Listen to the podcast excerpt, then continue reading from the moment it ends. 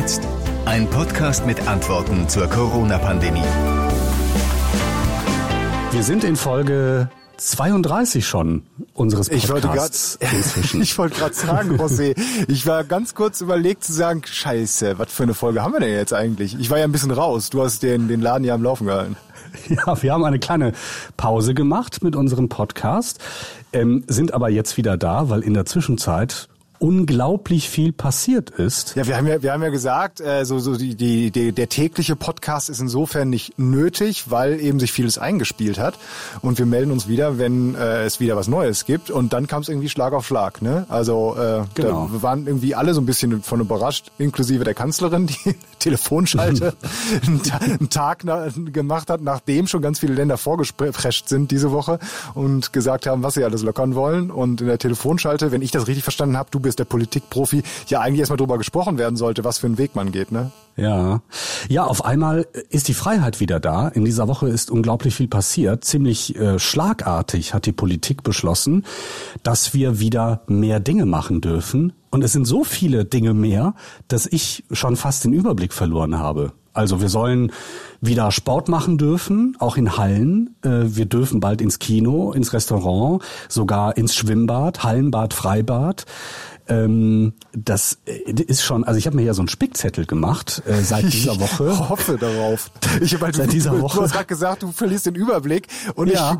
ich, ich verlasse mich komplett darauf, lieber José, dass du alle Fakten hast, weil ich habe mich jetzt einfach nur vors Mikrofon gestellt und dachte mir so, ja, lass ihn doch mal reden, der, der kennt sich ja, aus, der Junge. Okay. also wir, wir, wir dürfen wieder, spielst du Tennis oder Golf? Äh, Tennis ganz schlecht und es ist auch schon ein bisschen was her. Ja. Golf höchstens Minigolf. Ja, darfst du alles wieder machen seit dieser Woche. Oh, super. Und, und Fußballtraining im Freien, aber ohne Körperkontakt, ist wieder erlaubt seit dieser Woche. Das ist auch geil, Fußballtraining ohne Körperkontakt. Ne? Also das ist ja, naja, die englische, so eine, so eine englische Liga wird da schwierig. Spielplätze sind auch wieder geöffnet. Und da sollen die Eltern aufpassen, dass die Kinder nicht zu viel Kontakt untereinander haben. Ja, die Eltern, die, äh, die haben ja sonst nichts zu tun. Also die können ja neben Homeoffice genau. und Kinderbetreuung dann äh, das alles auch noch regeln mit weniger Geld durch Kurzarbeit. Können die dann ja noch mal beim Spielplatz kurz äh, aufpassen, dass da nichts passiert. Ich habe gelesen, es gibt äh, Städte, die lassen das einfach so laufen und sagen, naja, die Eltern machen das schon. Und dann gibt es Städte, die kontrollieren engmaschig auf den äh, Spielplätzen. Kommt das Ordnungsamt? Ja, die Ordnungsämter patrouillieren regelmäßig. Äh, einmal um, um äh, die Kinder und die Eltern äh, zu ermahnen, dass sie Abstand halten sollen. Es gilt ja nach wie vor die Abstandsregel 1,50. Ja. Aber auch um zu gucken, dass da jetzt nicht irgendwie, wenn die Spielplätze wieder geöffnet sind, dass da äh, irgendwelche Jugendliche irgendwelche äh, Saufgelage machen. Ja. So. Ja, das befürchte ich mich auch fast. Ich finde das so geil ja. mit diesem Abstandsregel 1,50. Ich habe da so ein, so ein Schild an der Schule gesehen, um den Kindern zu zeigen, ähm, wie viel Abstand in 1,50 ist. Da hatten die so zwei Kinder als Pappmaché-Figuren aufgestellt und dann eine dritte Pappmaché-Figur von einem Kind so dazwischen gelegt, um denen zu zeigen, guck mal hier, ein ganzes Kind müsste zwischen euch äh, passen, dann ist das ungefähr 1,50. Das sah allerdings so ein bisschen eher so danach aus, als wäre schon ein Corona-Opfer dabei. Das ist ein bisschen makaber. ich muss sagen, okay, hätte man sich vielleicht auch was anderes ausdenken können. ja, äh, Schulen ist sowieso ein Thema. Seit dieser Woche gehen die Viertklässler wieder in die Schule.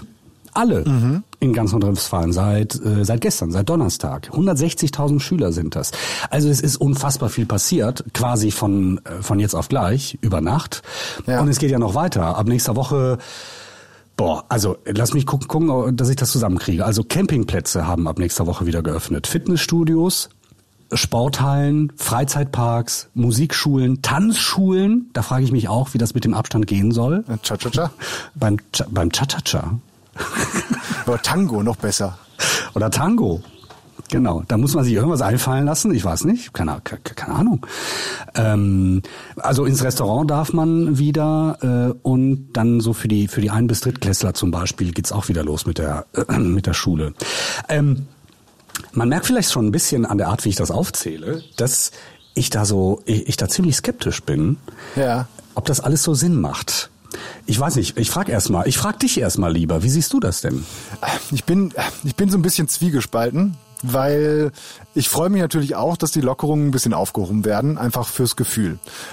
aber wir haben uns jetzt sehr intensiv die ganze Zeit mit der Corona-Krise beschäftigt, jeder von uns. Ähm, wir vielleicht noch einen Ticken mehr, weil wir noch ein bisschen mehr auch mit den Zahlen rumspielen, mit den ganzen Infos einfach aus beruflichen Gründen mehr zu tun haben.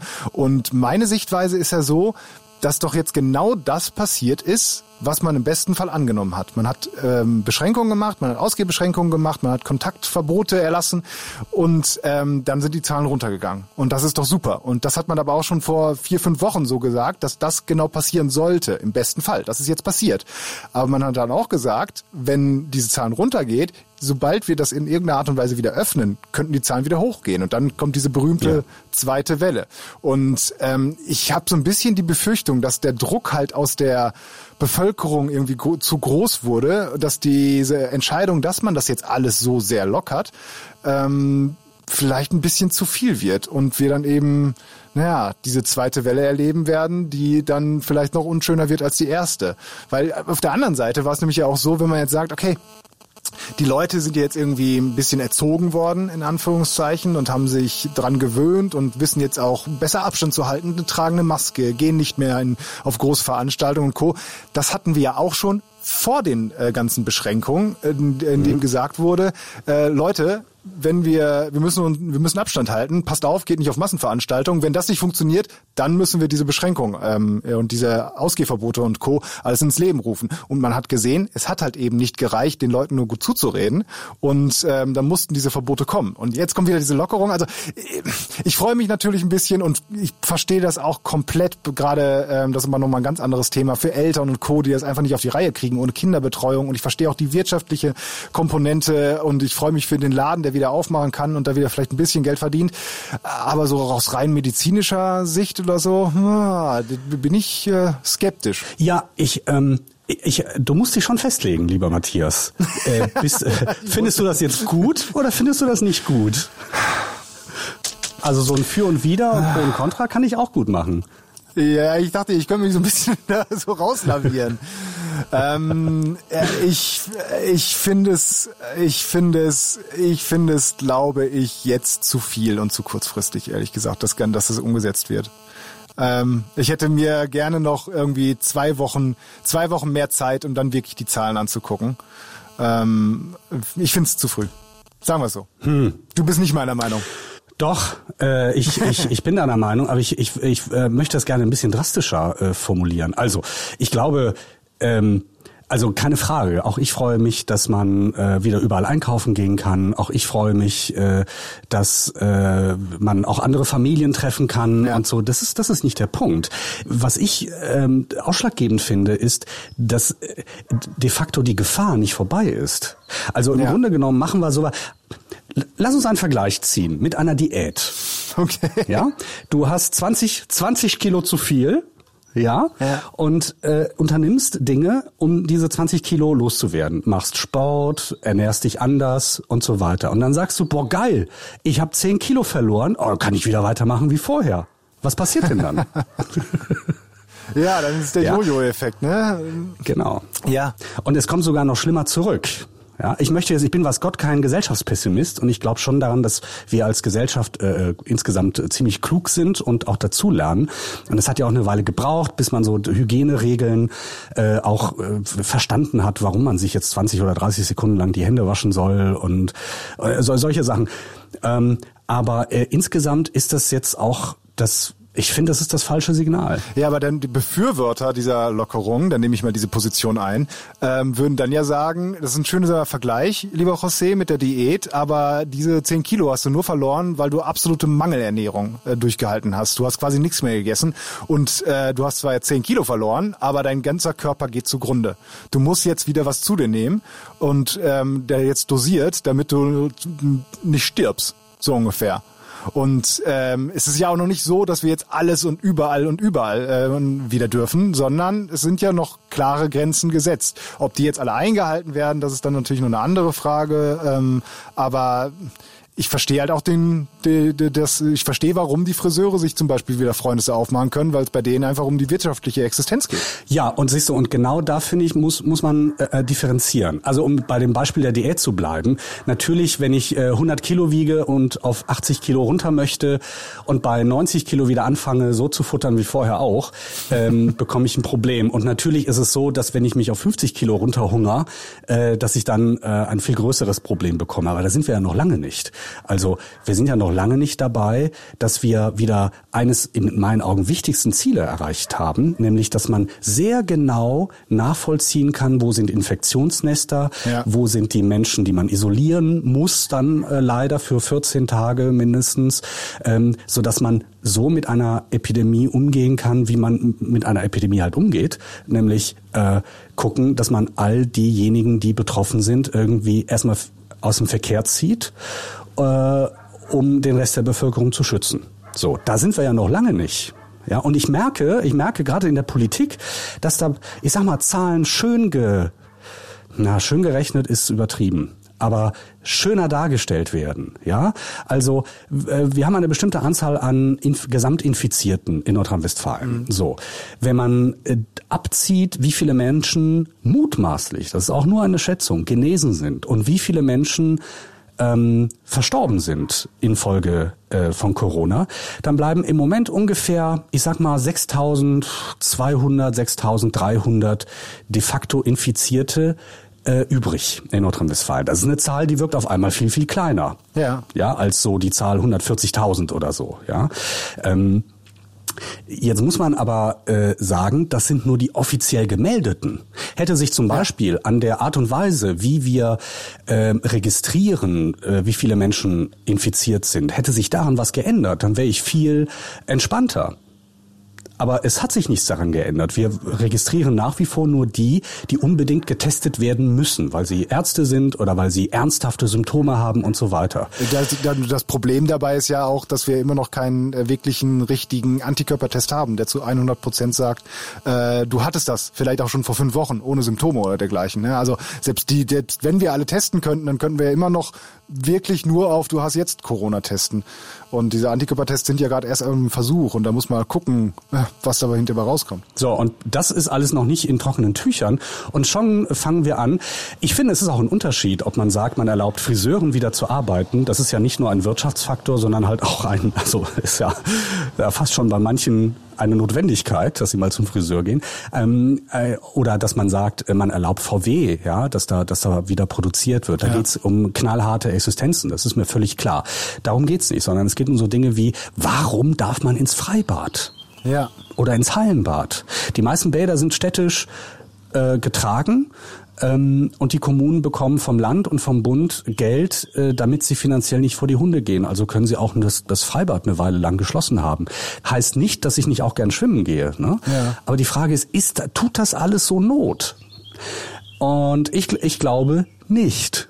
Ja. ja. Es gibt ja, es, es gibt ja, äh, wir waren ja eben bei diesen hm, bei, bei dieser Darstellung der Zahlen, dass wenn man die Genesenen und die Verstorbenen abzieht, bei jetzt ungefähr 6.300 Infizierten in Nordrhein-Westfalen, mhm. 6.400 ist. Wie gesagt, das sind nur die offiziell gemeldeten oder die offiziell registrierten. Eine Dunkelziffer kennt man nicht offiziell. Und jetzt gab es diese Woche, ich glaube Montag oder Dienstag, hat Professor mhm. äh, Hendrik Streeck von der Uniklinik Bonn, der, der Virologe dort, das Endergebnis der äh, Heinsberg-Studie vorgestellt. Und ein ja. ganz faszinierendes Ergebnis davon war, dass mh, zumindest für den Bereich Gangelt, für die Gemeinde Gangelt, die er untersucht hat, es eine ein, ein, ein Faktor 5 gibt, ähm, im Vergleich zu, zu den offiziell gemeldeten Zahlen. Da sind fünfmal mehr Menschen tatsächlich infiziert und er hat sich auch getraut, eine Art Prognose, eine Art Modellrechnung für ganz Deutschland zu machen und da kommt er auf den Faktor 10. Also man kann also sagen, ja. wenn man das auf Nordrhein-Westfalen überträgt, sind es nicht 6.400, sondern mindestens 64.000 Menschen und das ist schon eine ganz andere Größenordnung. Und was auch ein ja. wichtiger Faktor ist, dass, wenn ich das richtig im Kopf habe, er davon ausgeht, dass ungefähr ein Fünftel der Menschen, die infiziert sind, gar keine Symptome haben, also auch nicht mal auf die Idee kämen, sich testen zu lassen. Das heißt, das Zeug verbreiten, ohne dass sie es wissen. Das, das kommt mir fast so vor, als hättest du mein Interview gehört auch. Ich habe ja nämlich mit dem, mit dem, ja. mit dem Herrn Strecker gesprochen, ähm, kurz nachdem er diese Studie vorgestellt hat. Ähm, das war ein ganz interessantes Interview. Wir können gerne mal reinhören. Ja, sehr gerne. Das wir uns mal so für Studien interessieren, wie sonst nur, weiß nicht, Studenten kurz vor der Abschlussprüfung. Ein, wie ich finde, sehr interessanter Nebenaspekt in der Corona-Krise. Diese jetzt, die ist mit besonders hoher Spannung erwartet worden, die sogenannte Heinsberg-Studie. An der Uniklinik Bonn hat der Virologe Professor Hendrik Streeck jetzt das Endergebnis der Studie zum Coronavirus vorgestellt. Professor Streeck, jetzt am Telefon. Hallo. Hallo. Ein Ergebnis aus Ihrer Studie. Deutschlandweit dürften sich nach den Schätzungen schon etwa 1,8 Millionen Menschen mit dem Virus angesteckt haben, etwa zehnmal mehr als bisher offiziell gemeldet. Erklären Sie doch mal bitte, wie kommt man auf diese Zahl jetzt? Also es ist ganz wichtig zu sagen, dass es sich hierbei um eine Modellrechnung handelt. Äh, wir haben im Kreis Heinsberg und vor allem der Gemeinde Gangelt das erste Mal die sogenannte Infection Fatality Rate bestimmt. Also wie viele Infizierte an Corona, also an SARS-CoV-2 verstorben sind. Das sind 0,37 Prozent. Ähm, wenn man diesen Wert nimmt und den in die bisherigen Modellrechnungen reinnimmt, kann man hochrechnen, dass es für Deutschland ähm, 1,8 Millionen Infizierte geben müsste. Aber man muss vorsichtig sein und auch immer wieder betonen, dass es sich dabei um eine Hochrechnung und eine Modellrechnung ist und dass wir damit nicht sagen, dass die Infektionen in der Tat 1,8 Millionen sind in Deutschland. Jetzt sind aber gut 22 Prozent derjenigen, äh, und das kam auch raus, die sie das Virus in sich tragen, die zeigen keinerlei Symptome. Ist das denn eher erschreckend, weil so quasi, ja, ich nenne es mal schlafende Infizierte unterwegs sind, oder gut, weil das Virus da eben ohne Probleme bewältigt wird, von knapp einem Viertel eben? Welche Schlüsse lassen sich aus dieser Erkenntnis denn ziehen? Das finde ich auch einen sehr interessanten Aspekt, dass eigentlich jede fünfte Infektion mit SARS-CoV-2 ohne Symptome verläuft. Also die Teilnehmer hatten in den äh, Monaten davor, äh, also während der Infektion, keine einzigen Symptome, die sie beschrieben konnten, beschreiben konnten. Das bedeutet, dass wir eigentlich jede fünfte Infektion derzeit übersehen und ähm, natürlich auch sehr schwer einzudämmen ist in diesen Bereichen, weil wir eben ja nicht wissen, dass sie infiziert sind. Das mag von hygienischen Aspekten her interessant sein, es mag aber auch äh, Hinweise darauf geben, dass wir vielleicht noch sehr viel mehr und sehr viel aggressiver testen müssen, damit wir Infektionsketten auch durchbrechen können. Jetzt die ganzen Studien hin oder her, im Endeffekt zählt ja, was sie uns bringen. Schon mit ersten Vorabergebnissen Ihrer Studie wurde zum Beispiel hier in NRW von Ministerpräsident Laschet äh, Lockerungen begründet. Jetzt die fertige Studie. Äh, inwieweit bringen uns die Erkenntnisse Ihrer Studie jetzt im Alltag weiter? Also welche Konsequenzen könnten wir daraus ganz praktisch ziehen? Beispielsweise ähm, weitere ähm, Lockerungen oder doch weiter vorsichtig sein? Nun ist es wichtig zu sagen, dass wir Daten erhoben haben und analysiert haben. Ähm, welche Schlüsse daraus gezogen werden, hängt von vielen, vielen Faktoren ab, die sich aus rein, äh, also aus der reinen wissenschaftlichen Betrachtung eigentlich entziehen. Und das ist am Ende wirklich die Bewertung der äh, Politik und der Gesellschaft, welche Erkenntnisse und Ableitungen helfen, um konkrete Entscheidungen zu treffen. Das ist keine Aufgabe mehr der Virologen und der Wissenschaftler. Da kommen wir auch noch mal gleich ganz kurz zu. Vorher noch mal einmal die Zahl, die Sie vorhin schon genannt hatten. Äh, Thema Sterblichkeitsrate. Da haben Sie die Zahl ermittelt in Gangelt 0,37 Prozent. Das ist, wenn ich das jetzt mal so als, als Laie sehe, sehr wenig. Ist das so? Und kann man die Daten auf ganz Deutschland denn vielleicht auch übertragen oder ist das da ein Sonderfall? Also erstmal muss man sagen, es ist ähm, ein, äh, es gibt einen Schwankungsbereich da drin. Ne? Es ist nicht Punktlandung 0,37 Prozent, sondern wir gehen zwischen 0,24 Prozent und 0,37 Prozent aus. Das hat mehrere Gründe. Im Endeffekt gehen wir auch davon aus, dass es wahrscheinlich eher niedriger liegt als 0,37 Prozent. Aber das ist eine Eigenschaft des Virus.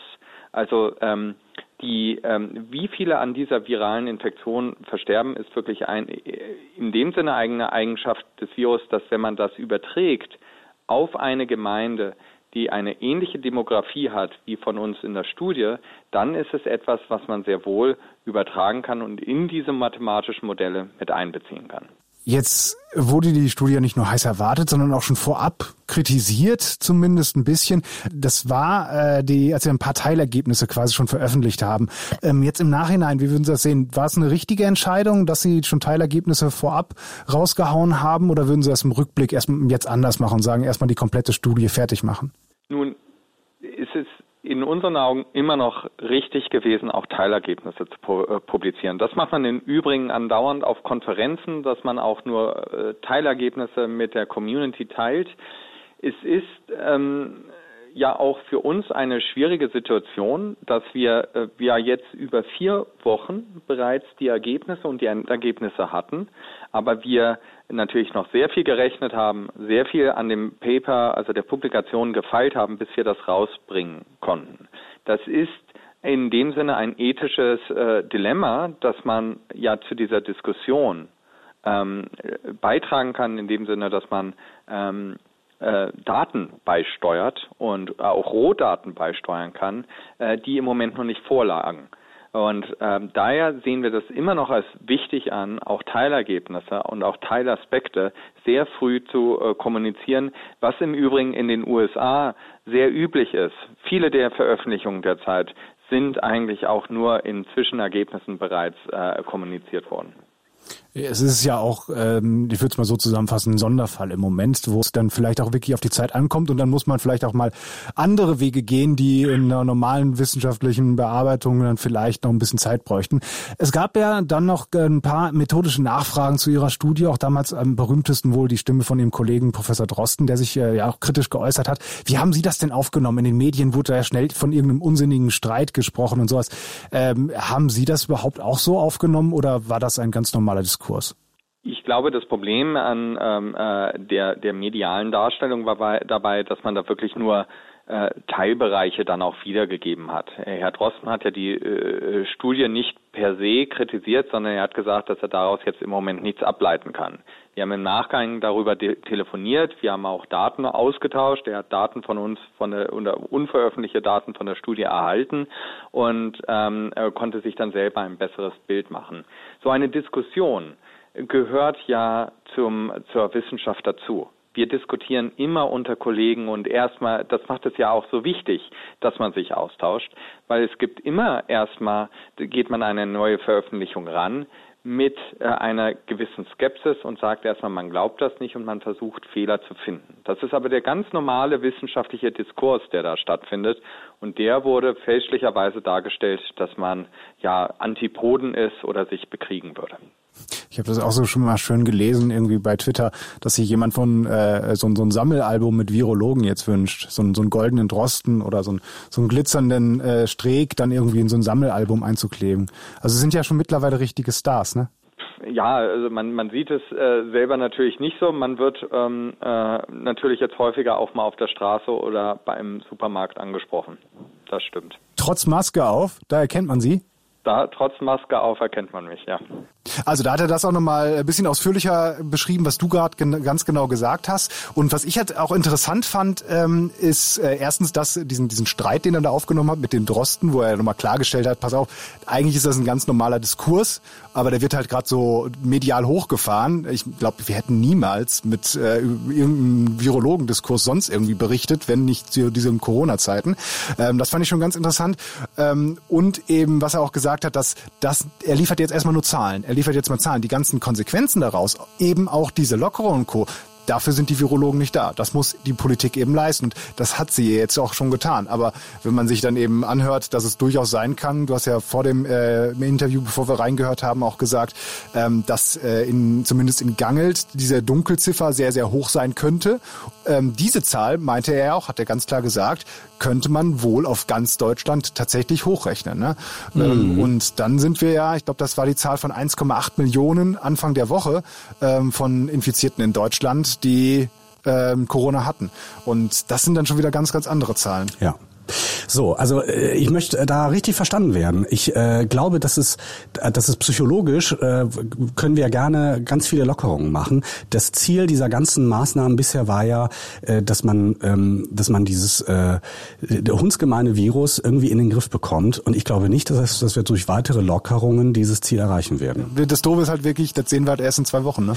Ein schönes Beispiel dafür, dass es inzwischen in meinen Augen nicht mehr nur darum geht, dass die Leute, also dass auch Entscheider aus dem, aus dem Blick verloren haben, worum es eigentlich geht. Nämlich äh, das wieder händelbar zu machen, also so händelbar, dass man sagen kann, man kann zuverlässig äh, Infizierte für 14 Tage isolieren und so weiter, ist der, ähm, der Fall in Coesfeld, im Kreis Coesfeld. Ich weiß nicht, ob du das mitbekommen hast. Da gibt es ähm, eine große Schlachterei, eine, eine große fleischverarbeitende Firma, Westfleisch.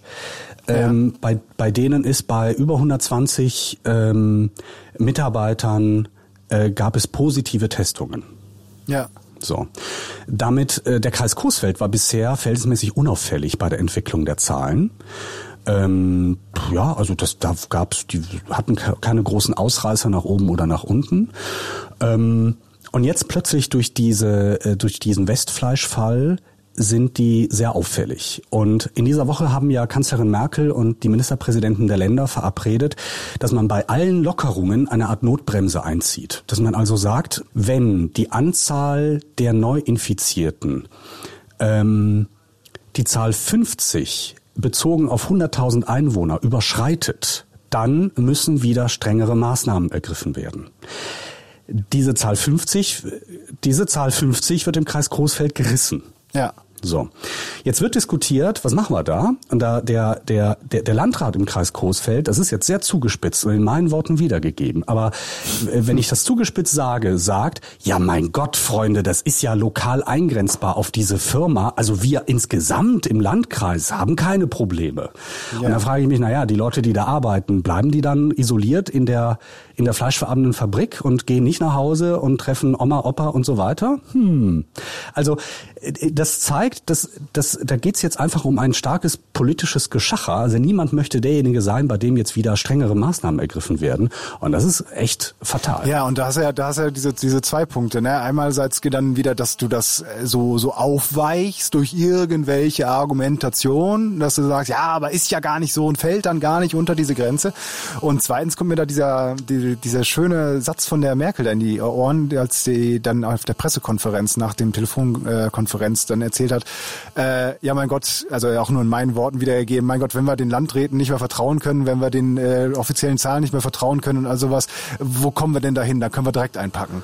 Ja. Ähm, und jetzt genau gibt es diese Situation, wo dann wieder ein bisschen geschachert wird. Also wir muss, man muss dazu sagen, wir haben Freitagmittag, den 8.5.2020, dieses, diese Kursfeldgeschichte, so wie ich die mitbekommen habe, ist auch ganz, ganz frisch. Also da kann sich jetzt noch einiges ändern. Äh, ich bin gespannt. Das wird sicherlich nicht der einzige Fall bleiben, wo es dann genau eben um solche, solche Zahlen und Argumentationen geht und dann doch nicht so schlimm.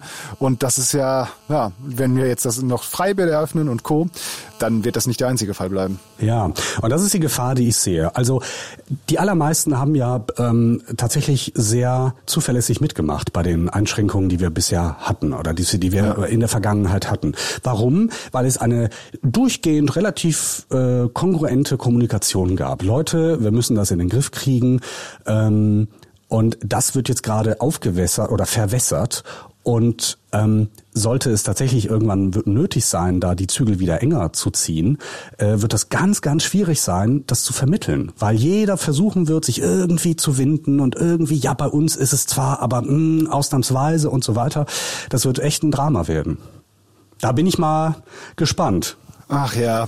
Naja, ich versuche es für, für meinen Teil zumindest dann immer noch so weiterzuhalten, dass ich ähm, ich glaube, nicht groß anders leben werde als innerhalb der letzten vier, äh, fünf Wochen. Also ich habe schon vorher eine Maske getragen, ich trage jetzt eine Maske weiterhin beim Einkaufen. Ich gehe jetzt immer noch einkaufen für äh, Eltern und Schwiegereltern und sage denen, bleibt dann nur zu Hause, äh, auch wenn ihr jetzt wieder dürftet, oder durften ja vorher auch schon, aber es ist halt immer noch, sage ich mal, äh, intelligent ist, das möglichst das Risiko gering zu halten und sich eben nicht so viel irgendwo hin zu bewegen. Und äh, ich werde jetzt auch nicht groß Freunde treffen oder andere Haushalte treffen und ich werde auch nicht ins, ins, ins Freibad Oder sowas gehen. Ähm, also ich werde mich da echt zurückhalten. Gab ja auch vor kurzem eine Umfrage, ähm, ich weiß jetzt gar nicht genau von wem, ehrlich gesagt, aber ich äh, vertraut mir Leute, diese Zahlen stimmen, dass der Großteil der Menschen halt wirklich auch sagt, selbst wenn die Corona-Zeit vorbeigeht, äh, selbst wenn das alles komplett wäre, wir überlegen uns trotzdem ein bisschen ähm, mehr, dass wir nicht mehr zu so Großveranstaltungen gehen, nicht mehr so viel reisen und Co. Also ich glaube, dass dieser, dieser, dieser, dieser Impact, den, dass den Leuten wirklich ihr Leben auch verändern, der wird noch viel, viel länger dauern als die, äh, ja, die nächsten Monate. Ja, ich, ich glaube auch. Also allein schon, wenn man sich sowas anguckt wie die Fitnessstudios.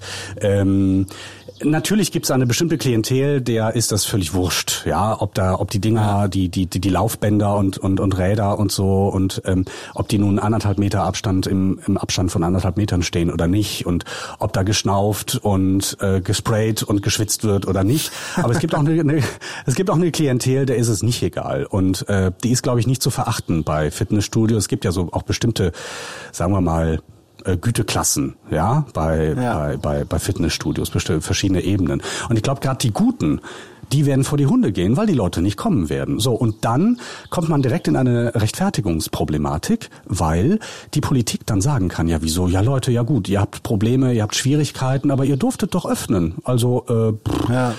Nee, äh, also man, man wird da mit Hilfen auch etwas geiziger umgehen. Und das, glaube ich, ist insgesamt gesamt wirtschaftlich ein Problem, weil wir dann viel mehr Leute haben werden, die keine äh, Einkommensmöglichkeit äh, mehr haben werden. Und das wird insgesamt viel teurer werden, als wenn wir jetzt die äh, Schließungsmaßnahmen ähm, oder den Lockdown ein bisschen strenger gehandhabt hätten und das erweitert hätten und mit äh, Staatshilfen garniert hätten. Das ist zwar auch viel Geld, aber ist in, in Summe viel günstiger, als wenn wir das alles, was dann als Katastrophe möglicherweise bevorsteht, auffangen müssen. Oder zumindest bis man ah, ja. so einen Punkt erreicht hat. Ich, meine, ich glaube, in, in der letzten Folgen hast du ja auch drüber gesprochen, über die, die App, die es ja immer noch nicht gibt, diese tolle Corona-App, die ja immer noch, glaube ich, für Ende Mai oder so angesetzt ist, dass da was kommt. Also dass man zumindest so einen Punkt abgewartet hätte, dass man halt sagen kann, okay, wir haben äh, jetzt ein paar Punkte erreicht, wie zum Beispiel diese App, die wir uns überall draufziehen können. Wir haben noch zwei Wochen länger gewartet. Das Risiko ist geringer geworden. Die Leute haben sich noch mehr dran gewöhnt. Wir haben vielleicht auch mehr Schutzausrüstung und die Leute hatten Zeit, sich überall Masken zu besorgen. Ähm, also da hätte, glaube ich, ein bisschen Zeit einfach noch gut getan. Ja. Aber hey, vielleicht, und das hoffe ich, liege ich ja komplett falsch. Und alles wird sich im Trumps Sinne von jetzt auf gleich einfach in Luft auslösen. Wer weiß. Vielleicht sollten wir hoffen, dass er recht behält. Ich weiß nicht.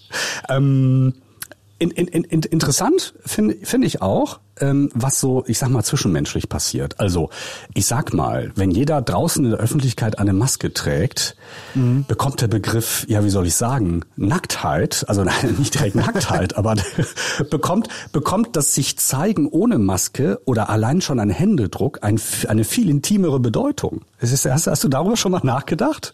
Also ähm, Flirten, der Begriff Flirten wird ganz anders definiert gerade. Ja, das ist so, so ein bisschen das Phänomen, weißt du, so Anfang, Anfang des 20. Jahrhunderts äh, wurden die Leute scharf, wenn man, äh, wenn die Frau mal ihren Rock gehoben hat und mal den Knöchel gezeigt hat, weil man den Knöchel ja. nie gesehen hat. Ähm, ja. Jetzt reicht vielleicht nach Corona, wenn man so ein bisschen mal so die Nasenspitze zumindest sieht, dass man direkt und denkt, genau. hallo, Mensch, das hier so in der Öffentlichkeit. also werden die so ein bisschen desensibilisiert, nee, oder sensibilisiert kritisiert? Genau. Ich weiß nicht, du verstehst ja ich meine. Ja, aber das, das ist eine, eine interessante Idee. Die Nasenspitze als sozusagen als äh, äh, so, aufreizendes Körperteil, als, als, aufreizender Körperteil. Genau, als sexuell reizendes, genau, ja. Ja, wer weiß. Es gibt, best ich, gibt bestimmt jetzt jemand, irgendein Student oder sowas in Soziologie oder Psychologie oder sowas, der da eine gute Arbeit, äh, gute Idee für seine Bachelorarbeit hat. Du hast, glaube ich, mit einem mit einem Schauspieler gesprochen über dieses Thema. Ja, oder? Genau, das äh, wollte ich auch noch gerade drauf eingehen, weil wir haben das natürlich auch ähm, hier im Radio behandelt und sowas und drüber gesprochen, okay, äh, oder auch so zwischenmenschlich einfach gesprochen, das ist total doof, wenn du mit einer Maske überall rumläufst. Nicht, weil die Maske so doll stört, sondern weil du zum Beispiel auch einfach so eine Kassiererin nicht mal anlächeln kannst. Das konnte man ja wenigstens vorher und jetzt kannst du es auch noch machen, bloß sie erkennt's nicht. Und ähm, ich habe mit einem äh, René Bettcher gesprochen, der ist äh, Leiter der Schauspielschule in Siegburg. Und ähm, weil den habe ich halt gefragt, äh, wie, wie sieht das denn aus? Weil der ist ja Profi, mit seinem Körper zu kommunizieren und äh, kann das dann vielleicht, hat dann vielleicht auch ein, zwei Tipps für uns, wie wir das machen können, wenn wir eine Maske aufhaben. Und ich sag mal so, er kennt die Antwort auch nicht unbedingt, aber das Gespräch war sehr, sehr nett. Äh, letztens, zwei Gurken und fünf Birnen lagen schon im Einkaufswagen. Dann stand ich bei den Nudeln, da fiel mir ein, hab die Paprika vergessen. Also wieder zurück und in einem Gang fast gegen einen anderen Einkaufswagen gelaufen. Was machst du in so einer Situation? Du lächelst entschuldigens, sagst sorry und machst Platz. Sorry sagen ging, Platz machen auch, aber das mit dem Lächeln war mit der Maske vorm Gesicht ein bisschen schwierig. Wie macht ihr das? Mimik und Maske ist nicht so einfach. Einer, der Profi ist in Sachen Mimik, René Böttcher. Der ist Leiter der Schauspielschule Siegburg. Hallo, Herr Böttcher. Hallo, ich grüße Sie. Hatten Sie auch schon mal solche Probleme? Äh, tatsächlich noch nicht. Aber es, es, fällt mir es fällt mir natürlich auch auf, dass wenn ich beim Bäcker stehe, ähm, ich plötzlich so einen, so einen Mangel empfinde. Einen, einen, genau, einen Mangel, so dass ich denke so, ähm, spürt der andere jetzt äh, gerade, was ich da denke? Ähm, nimmt er mich gerade wahr, so wie ich auch vielleicht wahrgenommen werden möchte? Also insofern kann ich Ihr Gurkenproblem und Ihr Lächelproblem absolut nachvollziehen. Jetzt haben wir mal, ich habe mich natürlich schlau gemacht und gegoogelt, so ungefähr 40 Muskeln im Gesicht, sagen so roundabout 20 Gesichtsausdrücke erstmal machen mit tausenden Variationen. Jetzt ja. nur mit Augen und Stirn, da haben Sie gerade selber schon gemerkt, was bleibt denn da noch übrig? Haben wir da überhaupt noch Gesichtsausdrücke, die wir da machen können? Ähm, da bleibt noch was übrig, aber tatsächlich ist natürlich dieses ganze Spiel im Gesicht ein Zusammenspiel von allen Muskeln, ist ganz klar. Jetzt gibt es natürlich diese ganz großen Emotionen wie dieses Staunen äh, oder die Angst. Ähm, was, was man auf jeden Fall sagen kann, ja, es bleibt was übrig.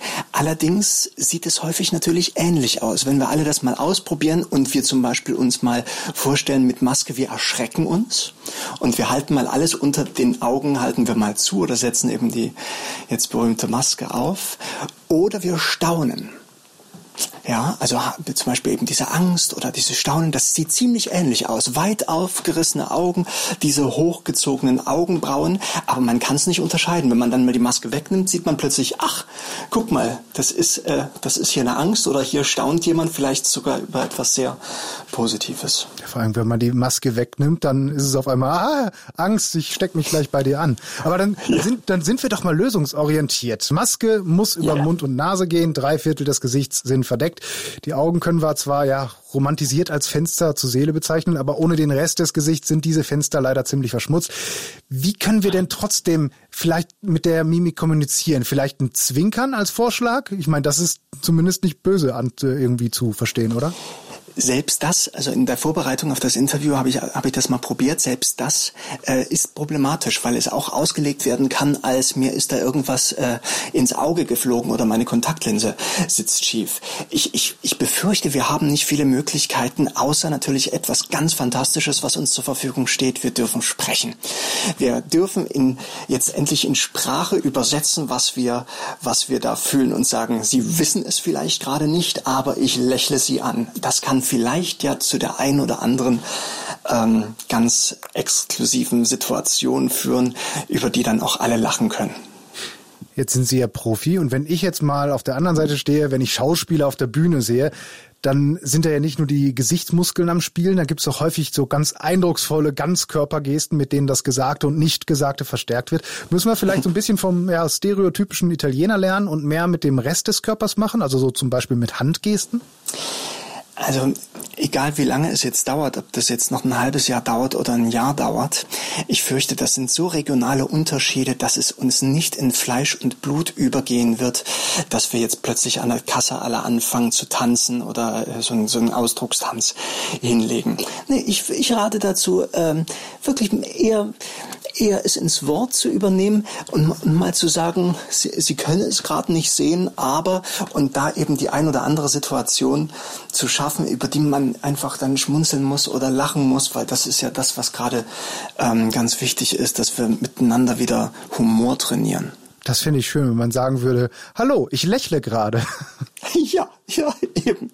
Dann, dann ist es ja aber auch noch ein anderes Problem, wenn man sagt, sprechen durch die Maske. Da nuschelt man doch gern ein bisschen mehr mit der Baumwolle zwischen den Zähnen. Gibt es einen Tipp, wie ich üben kann, deutlich zu sprechen unter solchen Bedingungen? Ich meine, Sie als Schauspieler müssen ja auch häufig deutlich sprechen. Ich glaube, das machen wir schon alle. Ich glaube, ähm, durch das Bewusstsein, wir gehen ins Geschäft, haben vorher die Maske aufgesetzt oder gehen schon mit der Maske durch die Stadt. Ich glaube, durch das Bewusstsein, Mensch, da ist ja sowieso etwas, ist auch dieses Bewusstsein da, oh, ob mich der andere gerade so versteht. Und ich glaube, da brauchen wir überhaupt nicht großartig ähm, äh, den Sprechtechnikkurs besuchen oder wenn sie endlich wieder auf sind, unsere Schauspielhäuser und unsere kleinen Theater, sondern ich glaube, das Bewusstsein reicht schon aus, dass ich denke, mm, ich habe da was vor dem Mund, ähm, ich sollte mir etwas mehr Mühe geben ähm, und dann klappt das schon. Ich habe für mich auch festgestellt, dass tatsächlich ich ein bisschen aufrechter stehe und den Leuten noch ein bisschen mehr in die Augen schaue und vielleicht so, so ein kleines Nicken mache oder sowas bei der Kassiererin, ja, genau. weil das Lächeln, das ähm, ja, das sieht man halt dann gar nicht mehr. René Böttcher, Leiter der Schauspielschule Siegburg, mit Tipps für die Mimik mit Maske. Sie sehen das jetzt nicht. Ich lächle dankbar, aber ich hoffe, Sie verstehen das auch so, wenn ich sage, danke Ihnen. Ich danke Ihnen auch. Ich glaube, das ist kommunikationstheoretisch eine sehr spannende Zeit. Das ist so das, was ich daraus ziehe. Also wir müssen ähm, lernen, nochmal deutlicher, viel unverwechselbarer zu kommunizieren, auch nonverbal. Ja, ja, das ist, das, dann hätten wir direkt schon die nächste ähm, Bachelorarbeit das Thema dafür. Also wir geben heute sehr viele gute Tipps. Wir hatten erst die E-Tipps und dann zwei und dann, so wenn ich es richtig in Erinnerung habe, und dann noch zwei weitere Arbeiten für irgendwelche Soziologen, äh, ne, von wegen man kann nicht nicht kommunizieren oder nicht nicht senden. Und jetzt mit Maske wird das alles noch ein bisschen schwierig. Ja. Ja, ja. haben wir's. Äh, mal so, so ein kleinen, äh, ich befürchte fast, dass sich bei den ganzen Lockerungen oder sowas, dass ähm, sehr viel ergeben wird, dass wir uns häufiger nochmal sprechen sollten dass wir das jetzt auch wieder anziehen werden, weil das wird eine spannende Zeit jetzt. Ja, das glaube ich auch. Ich würde sagen, für heute äh, war's das und wir schauen nächste Woche nochmal, was sich da alles getan hat. Äh, ja, aber hast du denn eine gute Nachricht eigentlich? Nee. Die haben wir nämlich äh, äh letztens habe ich die ein bisschen vermisst. Du hast keine gute Nachricht? Nein. Ja, ich auch nicht. Aber was, aber ich habe vielleicht noch einen guten Tipp und zwar, was ich wirklich großartig finde, ist, äh, kann man nach googeln, kann man äh, einfach so auf mal Twitter und Co. geben. Also der Humor ist bei den Leuten nicht, äh, nicht, nicht äh, draufgegangen, sage ich mal, in der Corona-Krise. Äh, wenn Es gibt so viele gute Corona-Witze bei Twitter und Co. Erzähl mal. Ähm, hier, ich habe äh, ich, äh, zum Beispiel, also das war vor dem 1. Mai, aber der Klassiker, den hinterher alle gemacht haben, hier mit äh, bald ist wieder Distanz in den Mai, der ist ja äh, überholt. Aber hier zum Beispiel äh, hat einer geschrieben, einigen wir uns darauf, deutscher Meister wird, wer, äh, wer am Ende einfach das Team mit den wenigsten Infizierten hat. Ähm, dass jemand festgestellt hat, dass das Coronavirus ein Versuch der Waschbären ist, uns alle umzuwandeln weil, jetzt kommt die Begründung, Corona äh, ist ein Anagramm von Raccoon, dem amerikanischen und dem englischen Wort für Waschbär. Was haben Waschbären immer auf? Eine Maske. Und was machen die Waschbären immer? Sie waschen sich die Hände. Ja. Das ist viel lustiger, wenn man das selber liest und kurz, als wenn ich das jetzt so wiedergebe. Aber ich erfreue mich daran jeden Tag. Ich gehe mal so auf Twitter und guck mal so, was haben sich die Leute Lustiges ausgedacht. Äh, dann, dann schmunzelt man. Das muss, sieht man nicht hinter der Maske, aber ja, es ist ja noch was Persönliches zum Schluss. Vielen Dank, Matthias. Wir schauen nächste Woche nochmal, was da alles passiert und unterhalten uns dann nochmal. Auf jeden Fall.